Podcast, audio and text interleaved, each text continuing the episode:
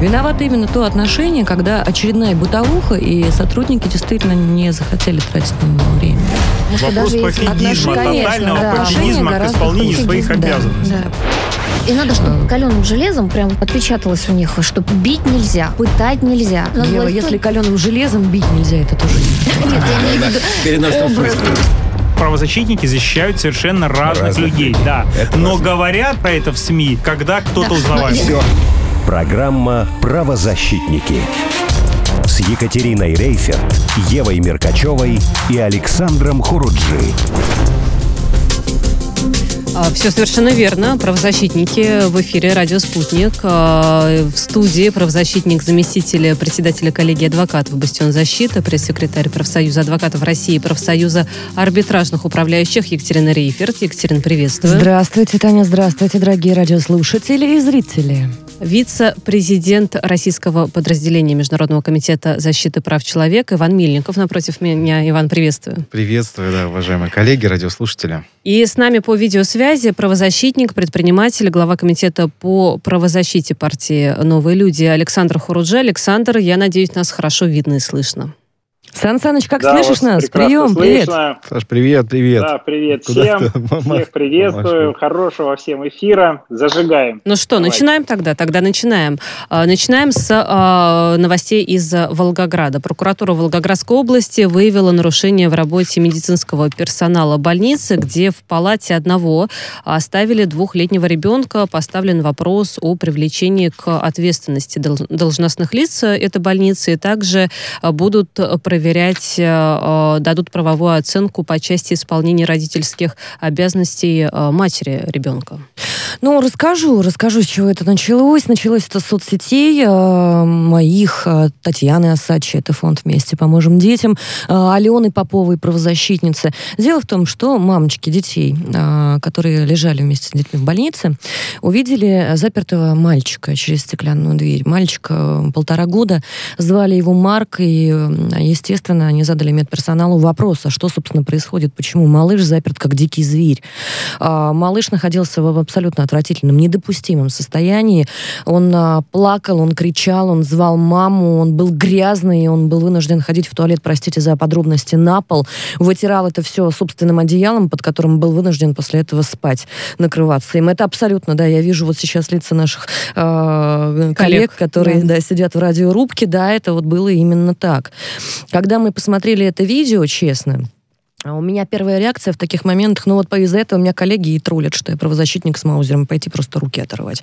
Но эта реакция, конечно же, импульсивная, это для тех, кто еще правдев не получил э, по полной программе, значит, правозащитной. Мы стали разбираться, мы стали разбираться, мамочки, э, значит, выложили следующее видео, где они задают вопрос медсестрам, собственно, а что с ребенком? Почему вы его заперли? Почему вы его не выпускаете? Мальчик маленький, этот светлоглазое, голубоглазое чудо сколько, в полной истерике. Сколько он так э, провел времени? Практически сутки. Он так находился, покормили его один раз за сутки. Аргументирую это тем, что, мол, если его кормить чаще, он будет ходить в туалет, и это дословно, это не шутка.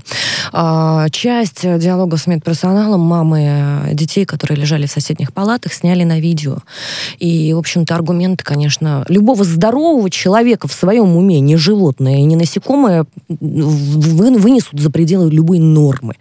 Потому что аргументы медперсонала в ответ на вот эти вопросы были, ну, как же, он же грязный. У него и ногти не стрижены. Нам что, больше нечем заниматься? Чай, чай пить, чай пить. Я не думаю, что чай пить, Татьяна. На самом деле, после того, как мы м, подняли волну в социальных сетях, и хочется огромнейшее спасибо сказать всем, кто нас поддержал, всем простым гражданам Российской Федерации, всем неравнодушным СМИ, а, всем, кто по ссылке из а, моего телеграмма, из э, профилей коллег зашли и отправили гражданский запрос в Генеральную прокуратуру на основе сообщений в социальных сетях и СМИ. И да, так делать можно, и более того, нужно. А, после этого в чат моего телеграм-канала зашли врачи. Более того, один из врачей даже умудрился ответить мне в Телеграме с позиции «Да что вы говорите? А вы знаете, как загружены медсестры?» Вы И что? это что, причина дословно, бросать ребенка? Дословно. Вы что думаете, им больше заняться нечем? Я ответила, конечно же, по пунктам, что ни в какой ситуации. Ни в какой, повторяю, недопустимо обращение такое с людьми, и уж тем более с маленькими детьми. И бессердечным людям не место в профессии медика. Это большая-большая проблема с профориентацией. За что и ради чего средний медперсонал идет работать в эти условия? Если не любят ни пациентов, ни детей, и уже, ну, простите, пожалуйста, но вот это абсолютно бесчеловечно. Не, ну, а в таких ситуациях э, совершенно логичный вопрос, а если бы там был ваш ребенок, неважно, это сын, это племянник, а тут вот как-то диспозиция еще. меняется, тут как-то все вот сердце получают обратно, да, и э, начинают быть людьми. Но дело не в этом. Дело в том, что э, в чат моего телеграм-канала заходит рентгенолог, врач, а, который ну, достаточно на высоких, на высокой тональности эмоций объясняет мне, что вот вы знаете, а, больница, когда опека привозит детей, не может их не взять. А приказом Минздрава в нашей, например, больнице расформирована детская комната, и на одну медсестру приходится целый этаж. И не поспоришь, да? Не поспоришь. Но это значит, что проблемы, проблемы здравоохранения настолько вопрос в системе, если, и вот вопрос, как можно спрашивать с людей, которые работают в системе? А, профориентация — это первичный вопрос, да, люди не на своих местах постоянно попадают в такие истории, мы постоянно, правозащитники, с ними сталкиваемся, потому что негоже э, человеку без сопереживания техническим обслуживанием э, медицинским заниматься не надо. Есть куча разных других профессий. Вот совершенно разных. Это Что первое. с Второе. Второе зарплата медперсонала. Это тоже большой фактор, потому что квалифицированные кадры просто не идут в здравоохранение. И третье, конечно же, это бесконечные приказы Минздрава. А, даже те люди, которые работают в здравоохранении по призванию, и не потеряли еще э, человеческое отношение к окружающим, и не получили страшный вот этот вот правдев равнодушия и цинизма, э, им очень тяжело справляться одними руками со всем. Ну, совершенно, в определенные рамки. Совершенно да. недавно я беседовала с э, фельдшером э, скорой помощи, которая 10 лет на скорой, и она подробно рассказывала, какие у них приказы, и как их, вопреки закону Российской Федерации, в одиночку отправляют на все вызовы, где они одной рукой должны оформить документы, документы, второй оказать а, медицинскую помощь пациенту, а третьей рукой позвонить а, своим операторам. И что, что требуют от медиков в этом случае, совершенно непонятно. Екатерин, важный момент, что с родителями здесь э, тоже нужно прояснить. Какая ситуация? Стоит ли на учете э, семья Сейчас мальчик находится в одной палате с матерью. А, ее поведению и исполнению родительских обязанностей дадут правовую оценку. А, прокурорскую проверку начали очень быстро. Кстати, спасибо огромное э, Генеральной прокуратуре молниеносная реакция. Просто так отреагировать быстро, это, это просто браво, аплодисменты. В прокуратуре подчеркнули, что отдельную проверку на предмет признаков административного нарушения, ну, правонарушения и уголовного преступления в больнице а, проводит Следственный комитет, и тоже большая благодарность, спасибо, коллеги.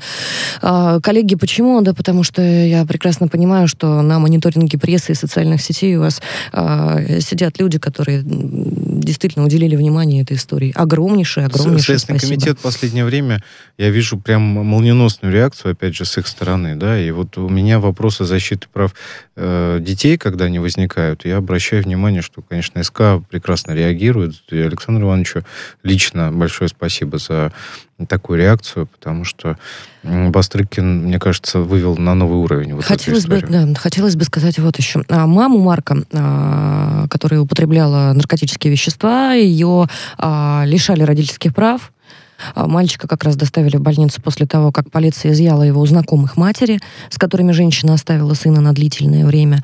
Пока а, распивала спиртное. Еще, да, пока, пока распивала спиртное. Это тоже большая проблема. Смотрите, а, фонд а, «Вместе поможем детям».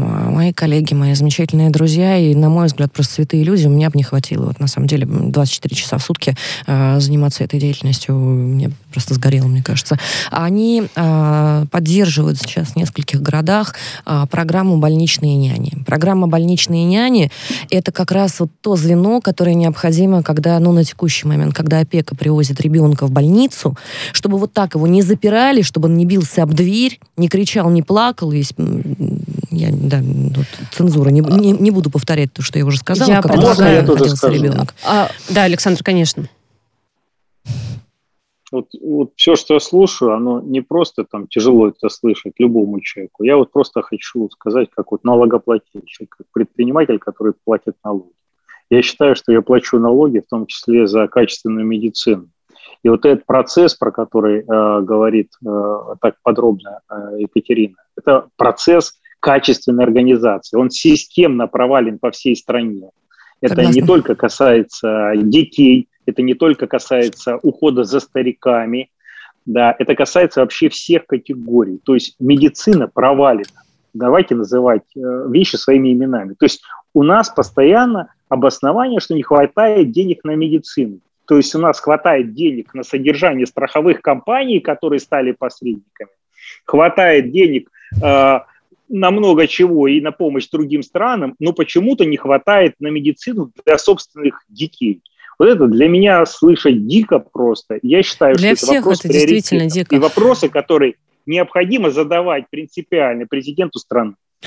Давайте обязательно нужно подключить к нашей беседе еще контроль, одного человека. С нами э, на связи общественный деятель, сооснователь проекта «Защита прав женщин» Алена Попова. Алена, приветствую Алена, вас. привет. Привет, приветствую. Ален, ну здесь э, нам всем немножечко тяжело говорить на эту тему, потому что действительно ситуация неординарная, ситуация ужасающая и э, пугает то, в каком обществе мы живем, если врачи, э, ну, не то чтобы не исполняют свои обязанности, они вредят здоровью и психологическому, Я бы дополнила вопрос, и Алена, кстати, вот хорошо развернула у себя в социальных сетях его. А, на момент приема а, сотрудники больницы нарушили а, законодательный регламент регламент приема и ухода за ребенком. Они нарушили закон. Да, давайте я э, отвечу. Конечно, когда я э, увидела Э, видео, ну, э, извиняюсь за тавтологию, я полночи не спала, потому что ну, это просто ненормально, что ребенок спит под одеялом, которым он э, вытирает свои фекалии, просто что взрослых там нет. Он плакал, кричал в этой палате, он звал маму, он выл.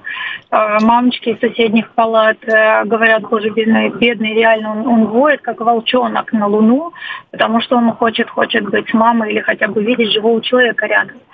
Но здесь есть две важных вещи, которые ну, помимо реальности существующей, конечно, нужно менять в законодательстве. Первая история, сегодня озвучили мои коллеги, Екатерина Гунова, адвокат, и Елена Альшанская, это фонд «Отказники» э, или э, волонтеры помогают этим сиротам, о том, какие законодательные нормы сейчас, какая законодательная дыра есть по отношению к деткам, родители которых лишают родительских прав. Вот, например, у мамы Марка, вероятно, есть лишение родительских прав. Мы сейчас это уточняем. Он попадает в детское учреждение. До того, как он попадает в детское учреждение, 10 или 20 дней он должен находиться в лечебном учреждении. 10 дней он находится до попадания, в, например, в приют. Если у него нет никаких симптомов заболевания, 20 дней, если у него есть симптомы заболевания. При этом не регламентировано, что его в больнице должны сопровождать взрослые. Это не регламентировано, этого нет. Поэтому это не только история Марка. Чтобы вы знали, после Марка э, мой личный инстаграм был заполнен фотографиями из этой же палаты, из других больниц, э, то есть из этой же больницы, из других палат, где детки также заперты потому что нет регламента.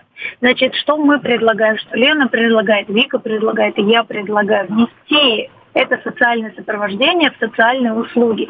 Если у ребенка нет симптомов, он вообще не должен помещаться ни в какую больницу. Он должен сразу же отправляться в детское учреждение, и нянечка, воспитательница его в детском учреждении за ручку амбулаторно может водить в обычную поликлинику, как всех нормальных детей. Он не должен быть заперт, как в зоопарке зверь, потому что это просто не должно существовать. Если у него есть симптомы, ему надо полечиться, значит, в палате с ним должна находиться срочная нянечка. Где взять денег на этих нянечек? Потому что это реально большая проблема. Мы же здесь с вами говорим, что люди там без эмпатии. Люди, вероятно, с эмпатией. Здесь надо спрашивать реально у главврача больницы, а не у, только у персонала. Но я согласна, что вопросы надо ставить перед руководством страны. У нас средний э, показатель заработной платы э, врачей это так называемый усредненный коэффициент. Например, какая-то нянечка получает 5 тысяч рублей, а главврач получает 150 тысяч рублей. Значит, это складывают, делят на два и докладывают. Э, ну да, эта система известна. Младший медперсонал, конечно, должен получать и больше, нам абсолютно пишет согласен. Сергей Андреевич, кто обладает большинством в Думе, которые не принимают полезные законы для страны? Ну, э, я бы тут еще один важный момент обозначил. Я начал, когда эту тему э, разбирать, да, я увидел, Ален, что вот ты права насчет регламентов. И это на самом деле приказы того же самого могут быть МВД, Минздрава, значит, э, и так далее. Да? То есть это можно, в принципе, на уровне регламентов действительно министерств и ведомств решить эту ситуацию, эту проблему. Но более того, я бы обратил внимание на следующее. Вот эта мама, да, э, которая, в принципе, у нас э, имеет некие проблемы с наркотиками. С надо все-таки, с алкоголем, да? Да, надо все-таки здесь обратить внимание на то, что есть необходимость, на мой взгляд, еще э, внесения изменений э, в регламенты э, органов опеки, которые приходят с проверками, то есть какие должны быть критерии, да, по которым этого ребенка можно забрать или нельзя забирать, да, то есть там, потому что тут приходят и обычно органы Подожди, опеки... Иван, там, где опека и где критерии, о чем ты? ну вот я об этом же. Надо четко прописать, потому что все приходят и там на усмотрение, в общем, они решают, можно, нельзя, да, значит, и так далее. Там, сколько апельсинов у вас в холодильнике? А, внутри апельсина лежит, прекрасно. Да, но, но это, это, это важный момент. Но еще немаловажный момент, да, то есть вот эту часть тоже надо. То есть надо разделить на две части. Первое, это вот эта мама пьющая, да, э, то есть насколько это, Это, это ну, конечно, возможно здесь, вообще, э, в принципе, этого ребенка, верно. да, содержать. И, И, вот то, что перед сейчас вернули вопрос, эту вот в маму. случае этой мамы, опять же, да, она достаточно молода. У человека большие проблемы, у нас нет даже намека на какую-то хоть программу помощи, ре- реабилитации. Люди от- в таком состоянии оказываются не от хорошей жизни, у них выхода нет. Абсолютно согласна. Абсолютно согласна. Да. Никто не профилактирует наркоманию, алкоголизм. Вообще нет такой программы системной. Люди реально опускаются вот на это днище. Дальше реально приходит опека. И по 77 статье Семейного кодекса спокойно заходит в квартиру и может отобрать детей. Кстати, не только если человек, э, я вами согласна полностью, в состоянии алкогольного или наркотического опьянения, но и правда, как в случае Сережи Пчелинцева, если там холодильник недостаточно полон, что совсем за гранью добра и зла. Я имею в виду отбирать ребенка за то, что семьи опускаются а, ниже черты бедности. У нас таких 21 миллион граждан. 12 миллионов детей, между прочим, в стране живут за чертой бедности. Тоже очень острый вопрос, который Очень важно. вообще-то надо было поднять на уровне государства уже очень много лет назад. Ну вот очень Да, хочется, чтобы так да, действительно все-таки когда-нибудь случилось. Можно вопрос вопросов... эксперту? Да, Можно конечно, вопрос? да, да. У меня вопрос э, к эксперту. Как вы считаете, насколько сказывается э, заработная плата, которую получают люди э, в конкретном учреждении, вот, э, с качеством найма персонала? Почему? Потому что, по моим данным, а, в Москве, в ряде других регионов фактически доплачивают из бюджета, потому что все деньги из страны э, уходят в несколько всего городов, и, соответственно, за счет доплаты они хороший персонал забирают в эти города, и, соответственно, там уже работают люди, которые никуда не могут устроиться, либо вторая категория, которые просто настолько душой прилипли к своему делу, вот так вот они всю жизнь работают, то, что называется, не, не из-за денег. Вот вопрос, э, насколько сильная заработная плата отличается э, у вас от московской по аналогичной э, значит, работе? У нас это, два раза, в половину. в Волго- в Волгограде вы имеете в виду? Да, да, ну, в ситуация в Волгограде. Волгограде, меня, да, да, да. А, я, честно говоря, не знаю, какая заработная плата в Волгограде именно у нянечек в этой больнице. Спасибо, что задали такой вопрос, я спрошу у них. Но в целом разница, безусловно, заработная плата в Москве и регионе на порядке. Понятно, что Москва оттягивает лучшие кадры только из заработных, исходя из уровня заработной платы. Почему в Москву все уезжают? Я, например, сама из региона, и сама уже 21 год живу в Москве. Я могла сюда не приезжать, а остаться в своем регионе, принесла бы региону очень много пользы. Конечно, это вопрос децентрализации. И, конечно, это вопрос социального неравенства, в том числе в заработных платах. Москва – это мегаполис, который действительно супер богатый, здесь зарегистрировано огромное количество налогоплательщиков крупных компаний. А в регионах, например, в Волгограде, мы понимаем, что «Газпром» не зарегистрирован, чтобы платить там налоги. Поэтому заработная плата... Там, я думаю, что некоторые 10 тысячам э, рублей в месяц будут, к сожалению, рады, А просто в потому некоторых что регионах, Таня, даже не собирается. очень И, не- печальная. и не то, что «Газпром», даже частные инвесторы не собираются приходить. Угадайте, почему. Поговорим Потому- об этом дальше в программе Алена, благодарим вас за беседу. Алена Попова, Спасибо общественный огромное. деятель, сооснователь проекта защиты прав женщин, была с нами на прямой связи. Ну, в связи вот с этим всем, конечно, хочется еще раз затронуть э, вопрос программы про больничных нянь. К, к сожалению, многие детки, э, поступающие в медучреждения, тем или иным образом остаются там совсем одни. Марк не единственный, это не единственный прецедент. То, как ведут себя с одинокими детьми, мы видели. Это история, которая облетела за сутки э, всю сеть, но она одна у нас э, и у Алены, и у, и Ивана, я так думаю, у меня во всех социальных сетях каждый день эти истории, их много. Бывают случаи, когда малышей находят на свалках, в подъездах и вовсе подкидывают. Все они остаются одни, никому не нужные, без любви, ласки, в отвратительном состоянии. Именно тогда на помощь приходят больничные няни. Это люди, которые ухаживают за одинокими детками, пока те находятся в медицинских учреждениях. Естественно, в больницах есть штатные няни, но они просто не успевают, как и медсестры, уделить внимание всем детям в полной мере. Потому что каждого надо покормить, сводить на процедуры, поменять памперс и так далее. И получается, что детей много, штатных нянь и медсестер мало, и мы вот сталкиваемся с такой историей. Пока мы меняем политику партии в отношении Министерства здравоохранения. Нужно не менять, а И делать. здравоохранение в целом, да, на помощь приходят больничные няни. Они становятся главными людьми в жизни никому не нужных детей. На время хорошо, но именно в этот трудный больничный период детки чувствуют чью-то заботу. Э, С нянями малыши, и это мы видим это действительно по состоянию детей. Они оживают. Они становятся обычными детьми, нужными, любимыми, общительными, дружелюбными, и скорее идут на поправку. Вместо того, чтобы лежать в своих железных кроватках и смотреть в пустоту, плакать и кричать.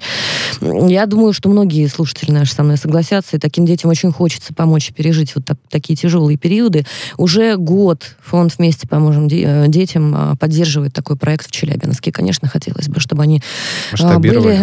Масштабировались и присутствовали во всех регионах нашей великой и могучей, пока министерство, Тема очень министерство э, размышляет и думает. Больная, наболевшая, конечно же, она требует решений, но у нас есть э, еще ряд новостей, которые мы с вами должны обсудить.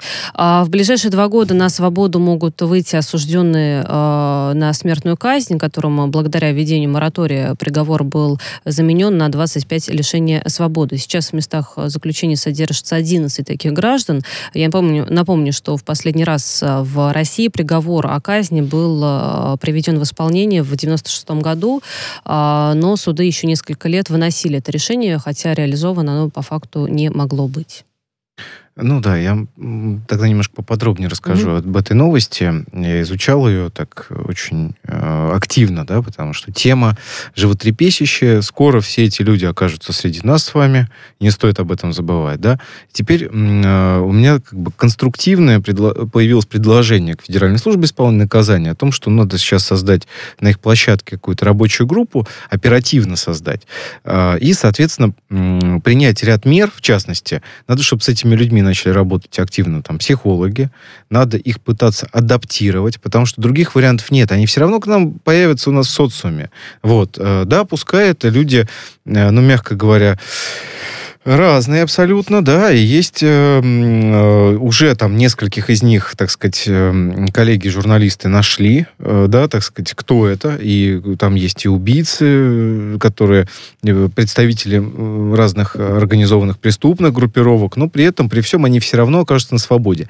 Важно за ними правильный административный надзор, чтобы э, минимизировать э, А вот в чем должен возможность этот надзор э, заключаться? реци- рецидива. Ну, смотрите, э, значит, основная тема, это, соответственно, органы МВД и УФСИН, э, уголовно-исполнительная инспекция, так называемая, да, значит, вот, в которые в УФСИН входят регионов, они должны эм, всех этих людей взять на контроль и, не, знаете, не для галочки этим заниматься, типа, вы должны явиться к нам три раза там в неделю, да, вы не должны покидать регион, Ивана, мы, что, мы с этим не? Не будем... для галочки, да? Мы не можем. Да, ну, в основном, к сожалению, это все происходит для галочки. И мы вот этот ужасный случай с Тульской областью, да, когда вот как раз под административным надзором находился э, ранее э, судимый за двойное, э, значит, за два, э, по-моему, изнасилования, да, он судимый. Да, И потом гражданин убил целую семью, да, вот, как бы, он же под административным надзором был. Вопрос, как его проверял часто А э, почему-то участковый? мы, Ваня, как он после ходил? этого не слышим. кто осуществлял Да. надзор, фамилию сотрудника, который вот так вот этот надзор осуществлял. Я- Вот это вот очень странно. Мне бы хотелось, кстати, знать. Это очень важный да, аспект. Я бы, конечно, попросил, кстати, Ивана Павловича Прокопенко, который руководитель УФСИН э, по Тульской области. Вот, мы с ним так знакомы, когда он был начальником следственного изолятора. Получилось. Вот, э, конечно, своих принять соответствующие кадровые решения в отношении тех сотрудников, которые были, так сказать, в этом административном надзоре э, задействованы. Да? Э, Это одна вещь. Но вторая вещь, не стоит забывать, если человек вышел на свободу, мы его не трудоустроили, рано или поздно он все равно пойдет на совершение старой повторных конечно. преступлений. Да, поэтому, еще раз, э, здесь панацея одна. Следить, чтобы ничего не Следить творили как надо, качественно, качественно, как да. надо. Осуществлять Следующая вещь. административный надзор. А, да, работа психологов, да, там, потому что у нас по большому счету в основном это функция Русской Православной Церкви, там, на местах в колониях, потому что они приходят, священники, так или иначе, вот они только одни, кто этим занимается. Значит, психологов мало э, в колонии, так к Нужно этому много относятся. специалистов, Да, действительно. конечно. Иван, Адаптация, трудоустройство Буквально небольшая далее. Пауза, верно. коллеги, и возвращаемся потом в студию после выпуска новостей. Правозащитники. Радио «Спутник». Новости. Студии Дмитрий Михеев. Здравствуйте. Республиканцы заблокировали работу Сената США из-за Северного потока-2. Тед Круз и Майк Ли выступили против быстрого утверждения десятков кандидатов на должности в Госдепе. Таким образом, политики выразили протест, который будет продолжаться до тех пор, пока администрация Байдена не ведет предусмотренные Конгрессом санкции против газопровода. Запрещенный в России Талибан заявил о захвате тюрьмы в Кандагаре и освобождении э, заключенных. Ранее талибы сообщили о захвате аэропортов в афганских городах Шиберган и Фарах, которые правительственные войска отбили у радикалов. Они утверждают, что десятки афганских военных э, после захвата аэропортов покинули свои посты и присоединились к радикальному движению. Белоруссия отозвала свое согласие на назначение Фишера послом США в Минске. Кроме того, белорусский МИД предложил США сократить численность своего посольства до пяти человек. Фишер работала заместителем помощника госсекретаря по делам Западной Европы.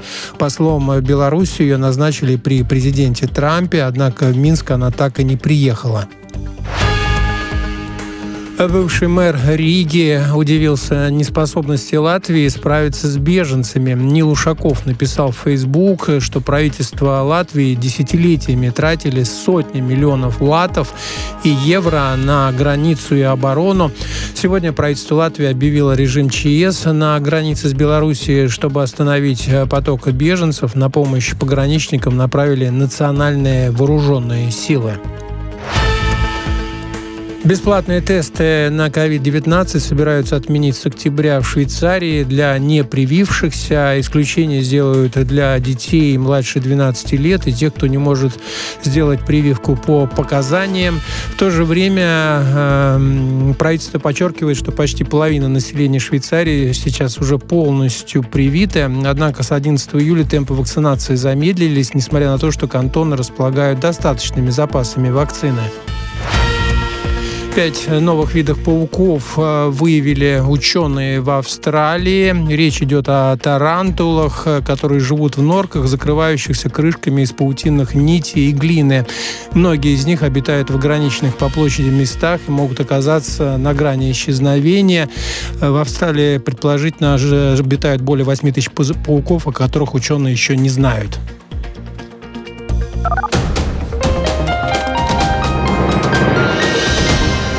Следующий выпуск на «Спутнике» через полчаса.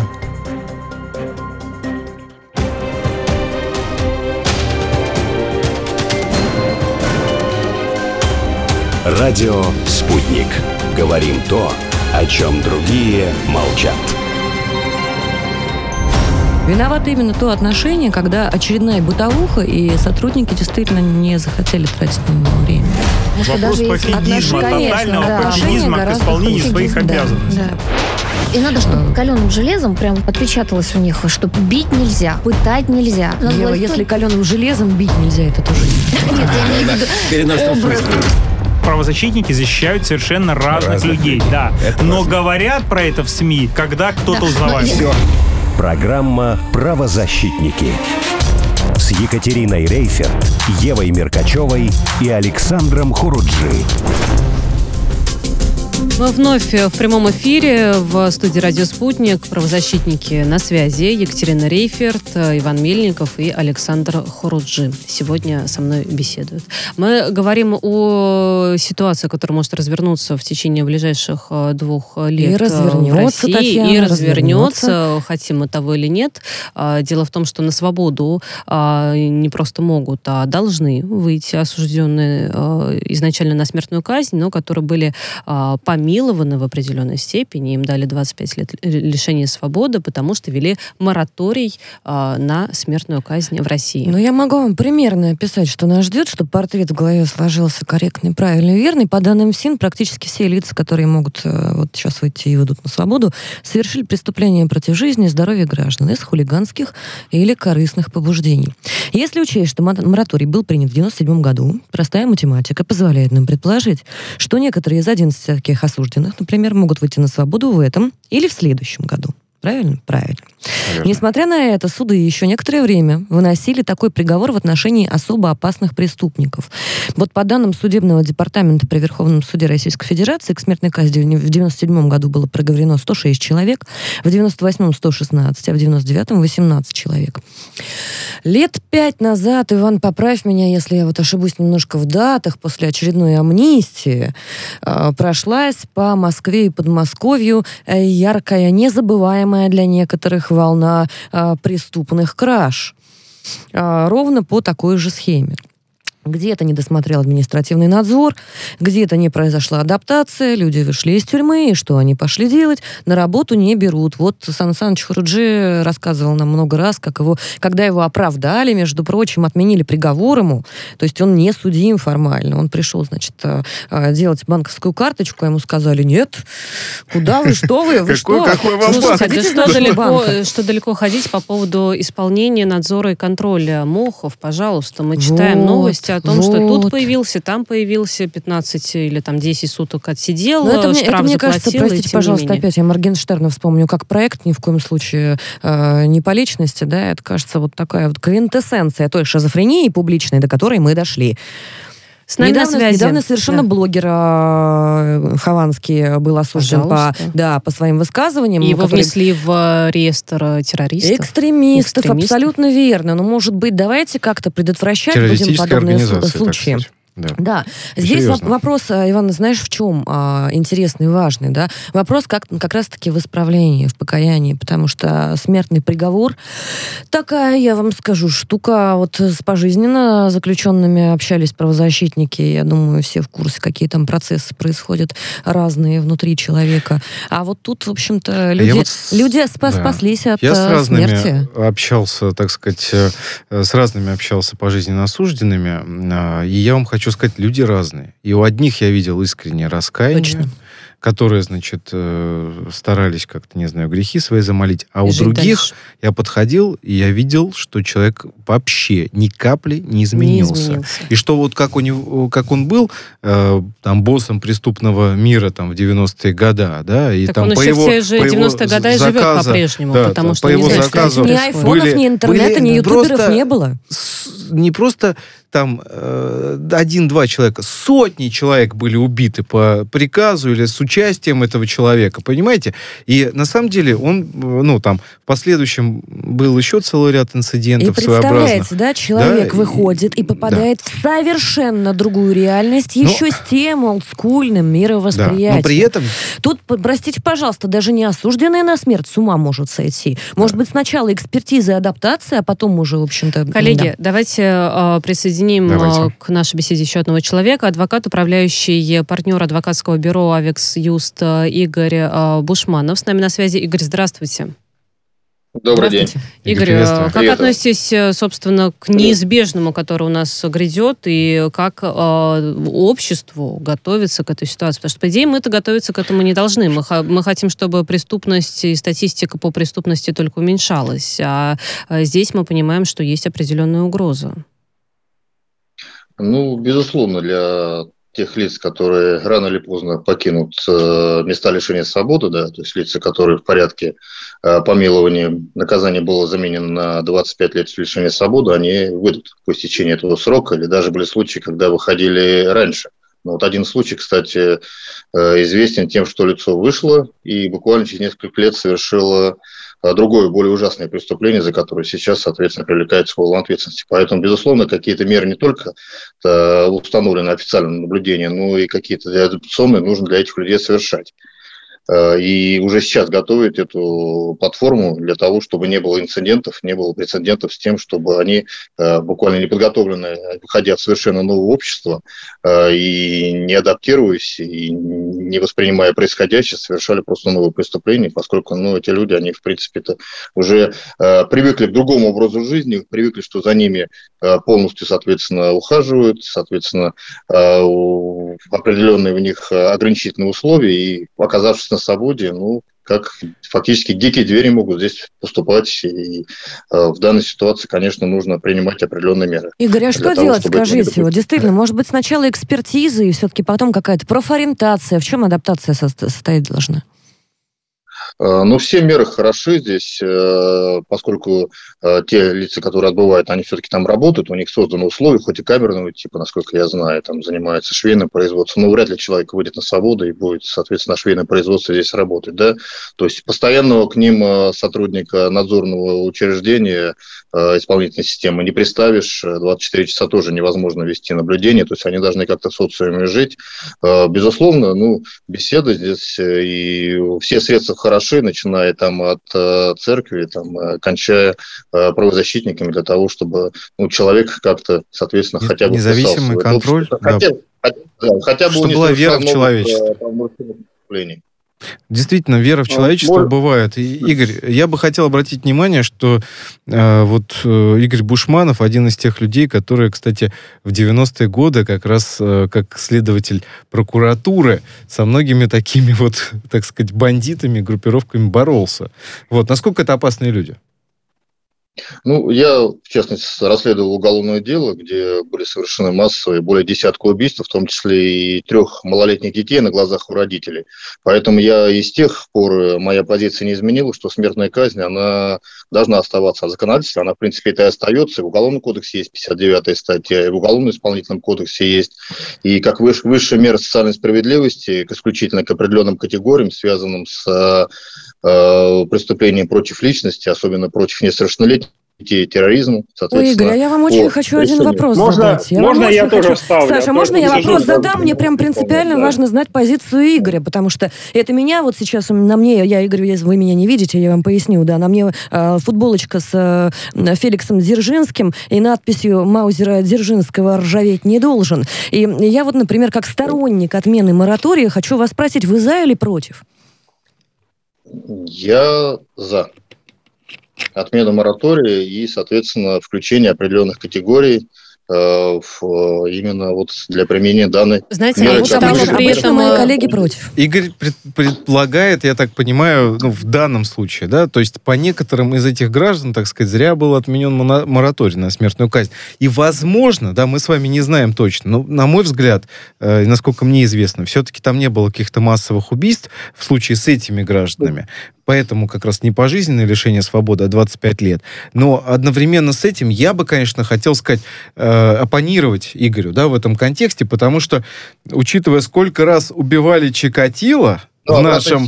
Да. Закон, да. Но вы, вы, вы понимаете, если мы сейчас начнем отменим мораторий и при несовершенстве нашей судебной системы, я считаю, что, к огромному сожалению, мы просто получим с вами энное количество, так сказать, людей, э, убитых государством официально, э, так сказать, э, да, в нарушение там действующего законодательства, да, и вполне вероятно, которые не совершили... Коллеги, Александр еще, да, конечно, Александр.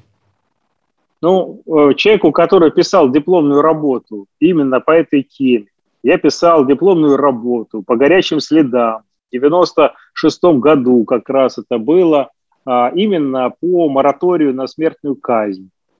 Дело в том, что для того, чтобы изучить вопрос, я изучал дело в том числе Чикатило, и у меня смешанные чувства тогда остались. Почему? Потому что я понял, что возможно, возможно иногда тем более в российской действительности, судебная ошибка. И когда я смотрел дело Чикатило, меня смутило, что там случайно расстреляли человека. Человека, которого обвинили, им казалось, что это он, а потом поймали настоящего преступника и уже потом настоящего расстреляли. В стране, где судебные ошибки имеют место быть, э, когда даем пожизненно, есть возможность еще исправить. Поэтому не так все однозначно. Да, когда я вижу террористические акты и убийство детей, я возвращаюсь снова к идее, которую я изначально защищал, что действительно смертная казнь необходима к возврату в России. Но с другой стороны чаши весов у меня по-прежнему судебная ошибка, которую нельзя исключить.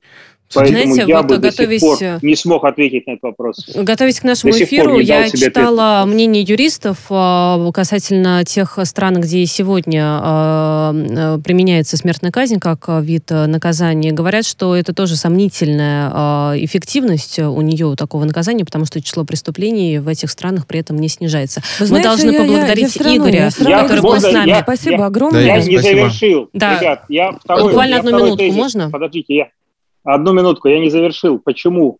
Почему я сомневался и сомневаюсь до сих пор? Не только потому, что может быть судебная ошибка, а когда человек, тот же террорист, знает, что его в любом случае расстреляют, что его ждет там электрический стул, Мгм. он идет до конца. А когда у него есть шанс, они все цепляются за жизнь, то когда он чувствует, что шанс есть, он иногда сдается. И, возможно, кого-то мы так спасем. Вот здесь Саша... Действительно сложный вопрос. Ладно. Игорь, Здесь мы Саша вас соглашусь. а, благодарим за то, что нашли время Да, присоединиться спасибо. к нашей Спасибо, беседе. Игорь э, Бушманов, адвокат, управляющий партнер адвокатского бюро «Авекс Юст» был с Огромнейшее нами на спасибо. связи. Огромнейшее, спасибо, Игорь. Вот я наш, нашла собрата по э, духу. Вы знаете, коллеги, вот меня сколько угодно можно обзывать там правозащитником с Маузером и так далее, но я считаю, и здесь, кстати, Александр Хуруджи сейчас вот мне э, со мной согласился в кои-то веке, наконец-то. Я считаю, что все-таки добро должно быть с кулаками. Вот А. Коллеги, не так э, много времени у нас остается. Есть еще одна важная тема. В Санкт-Петербург э, выехала проверка ЦИК после жалобы певицы Татьяны Булановой на местных чиновников. Она пожаловалась. Надо сразу здесь отметить, что Буланову, которая баллотируется в законодательное собрание Санкт-Петербурга от партии Родина, ее не зарегистрировали в итоге в качестве депутата. Но там какие-то чисто формальные, документальные есть претензии. В общем, партия будет обжаловать этот отказ. Э, Что Буланова в своем виде обращения к Памфиловой заявила, сказала, что петербургские чиновники ставят ей и ее партии палки в колеса, не дают, в общем, там пропагандировать определенные инициативы, развешивать плакаты и бан- баннеры. И при этом Буланова уверена, что губернатор Санкт-Петербурга Александр Беглов, он якобы не в курсе этой ситуации, хотя вот ровно обратно говорит э, глава ЦИК э, Памфилова, неоднократно, которая критиковала избирком э, Петербурга и предлагала его, ему самораспуститься, чего не происходило, потому что губернатор Беглов якобы поддерживает э, комиссию. Александр, хочется ваше мнение услышать по поводу этой ситуации. Я хочу э, в целом сегодня обсудить даже не политику, а избирательное право. Вот вдумайтесь, слово «избирательный». Вдумайтесь Это в речь слово не право, да? только... Да, вот про право мы сейчас дойдем, Кать. Избирательное. То есть это речь сейчас, э, здесь второй смысл. Речь не о том, что мы избираем и в рамках этого права, а о том, что оно избирательно применяется к одним так, а к другим вот так. И когда мы видим, что человек условно согласованный какой-то идет в регионе, к нему лояльные отношения, то те же самые подписи пропускают. И вот эти инструменты в виде сбора подписей, которые остались в избирательном праве, они являются камнем преткновения и ограничительным барьером для очень большого количества партий. Год от года этот вопрос обсуждают, и каждый год, несмотря на цифровизацию и возможность проверки всех этих подписей, мы сталкиваемся с одной и той же проблемой. Кого-то пускают, а кого-то нет. По ком-то выясняется это в самый последний момент. Поэтому я считаю, что этот вопрос должен быть снят раз и навсегда. Я глубоко убежден, что все инструменты в виде сбора подписей различных, которые собирают кандидаты в губернаторы и так далее, это не более чем ограничение. И пока мы имеем такую систему, избирательный подход к принятию окончательного решения, допустить или нет, будет не за избирателями, не за гражданами, а за лицами, принимающими решения в конкретном регионе, что и подтвердила, в общем-то, в своих доводах Элла Памфилова. Вот зачитайте, что она сказала. Она же отреагировала сразу, это редкий случай. Памфилова отреагировала сразу же. Ну, а эта реакция как-то связана с публичностью всего этого мероприятия? Сейчас, конечно, вот вопрос, естественно, с подвохом. Я такой, Саш, провокатор, но тем не менее, ответь мне, пожалуйста, ваш. Какой вопрос? Как ты считаешь, реакция быстрая Памфиловой, а это а, прямая связь с публичностью Тани Булановой? А я же оптимист, Кать. Я считаю, что в Эле Памфиловой а, не умер правозащитник еще до конца.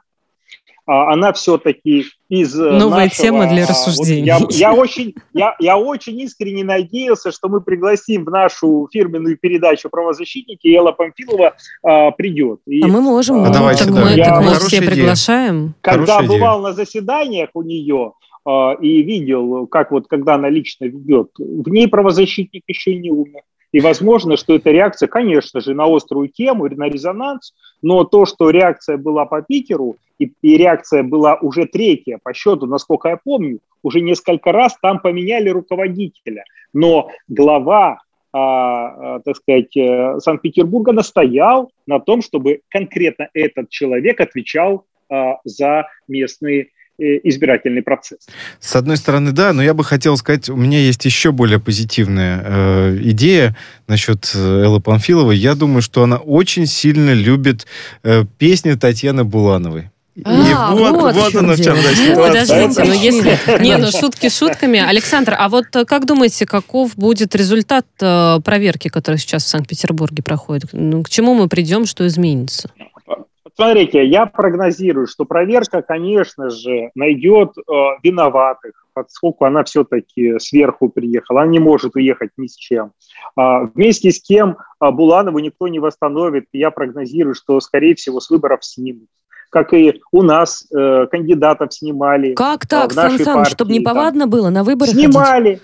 да, да. Вот что ты думаешь, снимали кандидатов. У меня кандидата э, в одном из городов э, Э, недавно в Ростовской области не просто открыто э, представитель полиции сказал, я сделаю все, под камеру сказал, я сделаю все, чтобы тебя не допустили до выборов. Ух ты, и как вот, а как, как интересно. мы можем тогда говорить о избирательном праве и доверии. И Мне давайте, кажется, да, давайте нужно правовую плоскость вернемся нужно все-таки. Правовой аспект. И... На самом деле, вот знаете, коллеги, что я считаю? Это действительно, это не про политику, это про право. В первую очередь. Я думаю, я думаю, что да, про избирательное право и про гражданское, кстати, тоже. Потому что когда полицейские угрожают кандидатам, гражданам Российской Федерации, которые свое право реализуют, а, выдвигаться куда угодно и так далее. Вот это вот вопрос уже к полицейским. Господа, вы ничего не перепутали перепутали случаем. Это что вообще за новости такие? Это кто вас такими полномочиями наделил?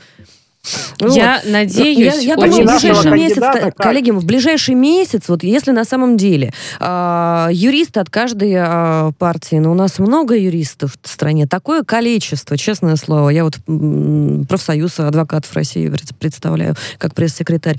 Э, если юристы действительно возьмутся публично абсолютно, не только за наблюдение в каких-то там уютных чатиках где-то, да, а за публичное освещение всей правовой плоскости а, по кандидатам от всех партий, вот тогда это будет действительно очень интересно. Коллеги, я надеюсь, что с нами на связи президент Европейской ассоциации политических консультантов и генеральный директор Никола М. Игорь Минтусов. Игорь Евгеньевич, вы с нами? Да, добрый день. Я здравствуйте. Вас слышу. Да, здравствуйте. здравствуйте.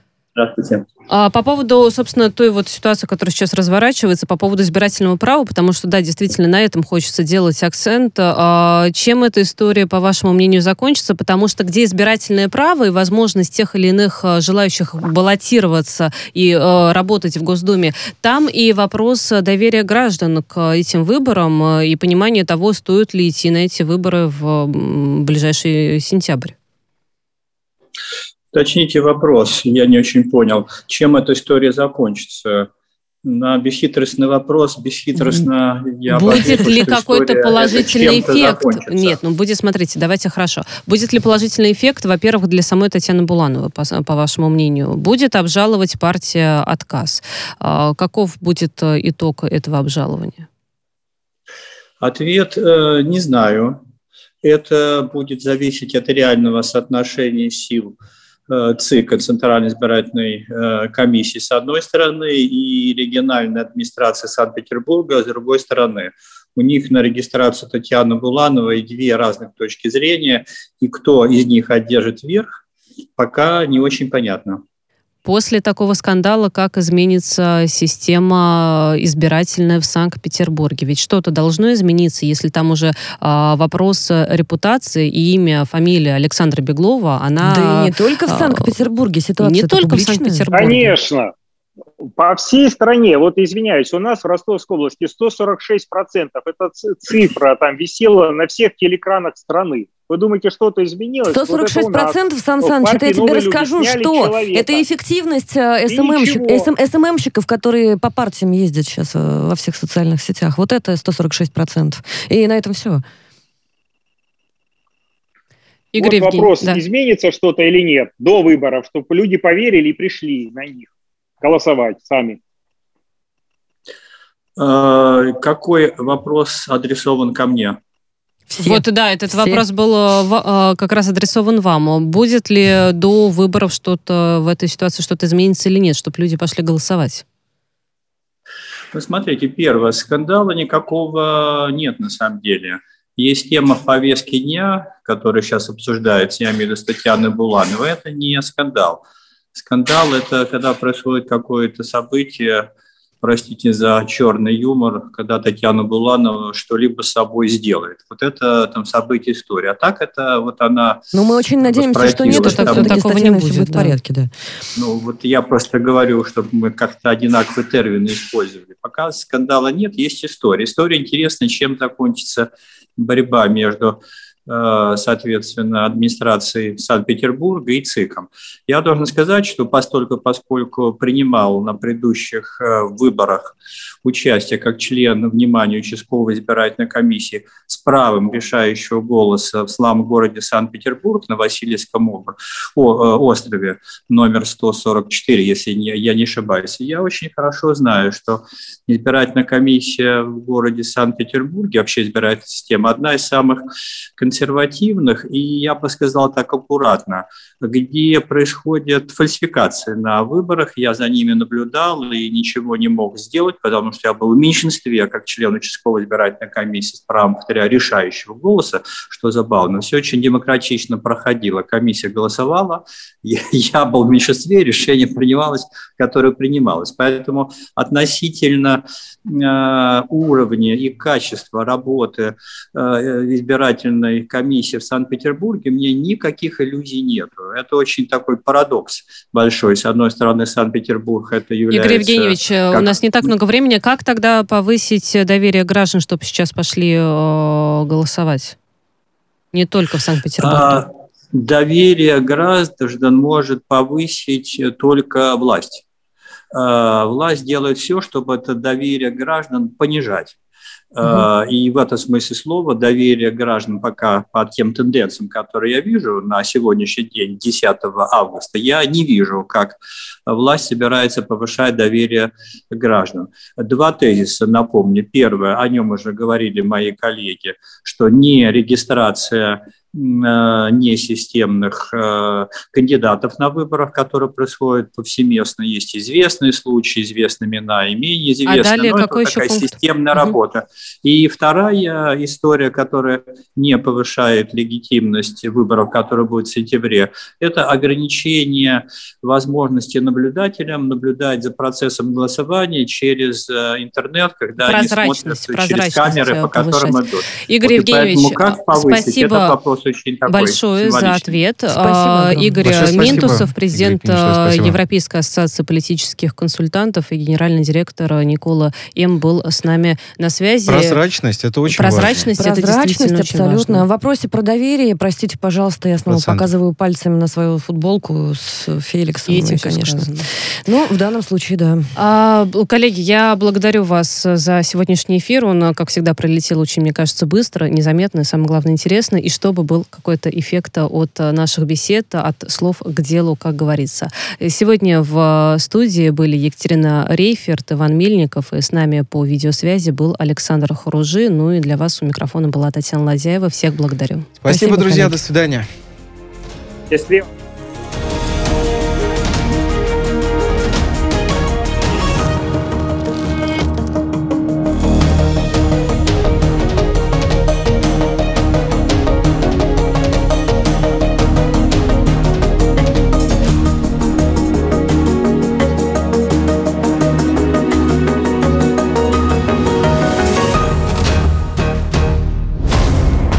Правозащитники. Радио «Спутник». Новости. Студии Дмитрий Михеев. Здравствуйте. Республиканцы заблокировали работу Сената США из-за Северного потока-2. Тед Круз и Майк Ли выступили против быстрого утверждения десятков кандидатов на должности в Госдепе. Таким образом, политики выразили протест, который будет продолжаться до тех пор, пока администрация Байдена не ведет предусмотренные Конгрессом санкции против газопровода. Запрещенный в России Талибан заявил о захвате тюрьмы в Кандагаре и освобождении э, заключенных. Ранее талибы сообщили о захвате аэропортов в афганских городах Шиберган и Фарах, которые правительственные войска отбили у радикалов. Они утверждают, что десятки афганских военных после захвата аэропортов покинули свои посты и присоединились к радикальному движению. Белоруссия отозвала свое согласие на назначение Фишера послом США в Минске. Кроме того, белорусский МИД предложил США сократить численность своего посольства до пяти человек. Фишер работала заместителем помощника госсекретаря по делам Западной Европы. Послом Беларуси ее назначили при президенте Трампе, однако в Минск она так и не приехала. Бывший мэр Риги удивился неспособности Латвии справиться с беженцами. Нил Ушаков написал в Facebook, что правительство Латвии десятилетиями тратили сотни миллионов латов и евро на границу и оборону. Сегодня правительство Латвии объявило режим ЧС на границе с Белоруссией, чтобы остановить поток беженцев. На помощь пограничникам направили национальные вооруженные силы. Бесплатные тесты на COVID-19 собираются отменить с октября в Швейцарии для непривившихся. Исключение сделают для детей младше 12 лет и тех, кто не может сделать прививку по показаниям. В то же время э, правительство подчеркивает, что почти половина населения Швейцарии сейчас уже полностью привиты. Однако с 11 июля темпы вакцинации замедлились, несмотря на то, что кантоны располагают достаточными запасами вакцины. Пять новых видов пауков э, выявили ученые в Австралии. Речь идет о тарантулах, э, которые живут в норках, закрывающихся крышками из паутинных нитей и глины. Многие из них обитают в ограниченных по площади местах и могут оказаться на грани исчезновения. Э, В Австралии, предположительно, обитают более 8 тысяч пауков, о которых ученые еще не знают.